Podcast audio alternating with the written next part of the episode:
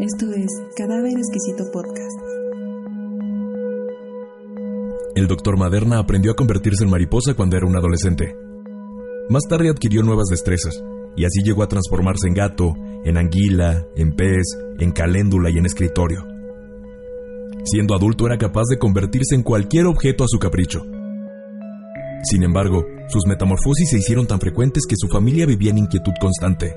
Nadie se atrevía a matar una cucaracha, por temor de que se tratara del doctor Maderna. Una noche lo arrojaron a la basura bajo la forma de una esponja usada, y un domingo estuvo a punto de ser devorado por su propio hijo, quien no supo reconocerlo en un chorizo. Cada vez era menos asiduo a su aparición original, pero eso sí, nunca dejaba de asumirle el día de su cumpleaños, para no perderse obsequios y homenajes. Una madrugada entraron ladrones y se lo robaron, cuando era un jarrón de cristal. Nunca más se supo de él.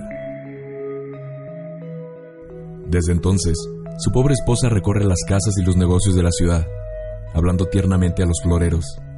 Ramón, Ramón Maderna. Pero los jarrones siempre son jarrones, o si acaso, son alguna otra persona. El hombre que se transformaba demasiado, de Alejandro Dolina.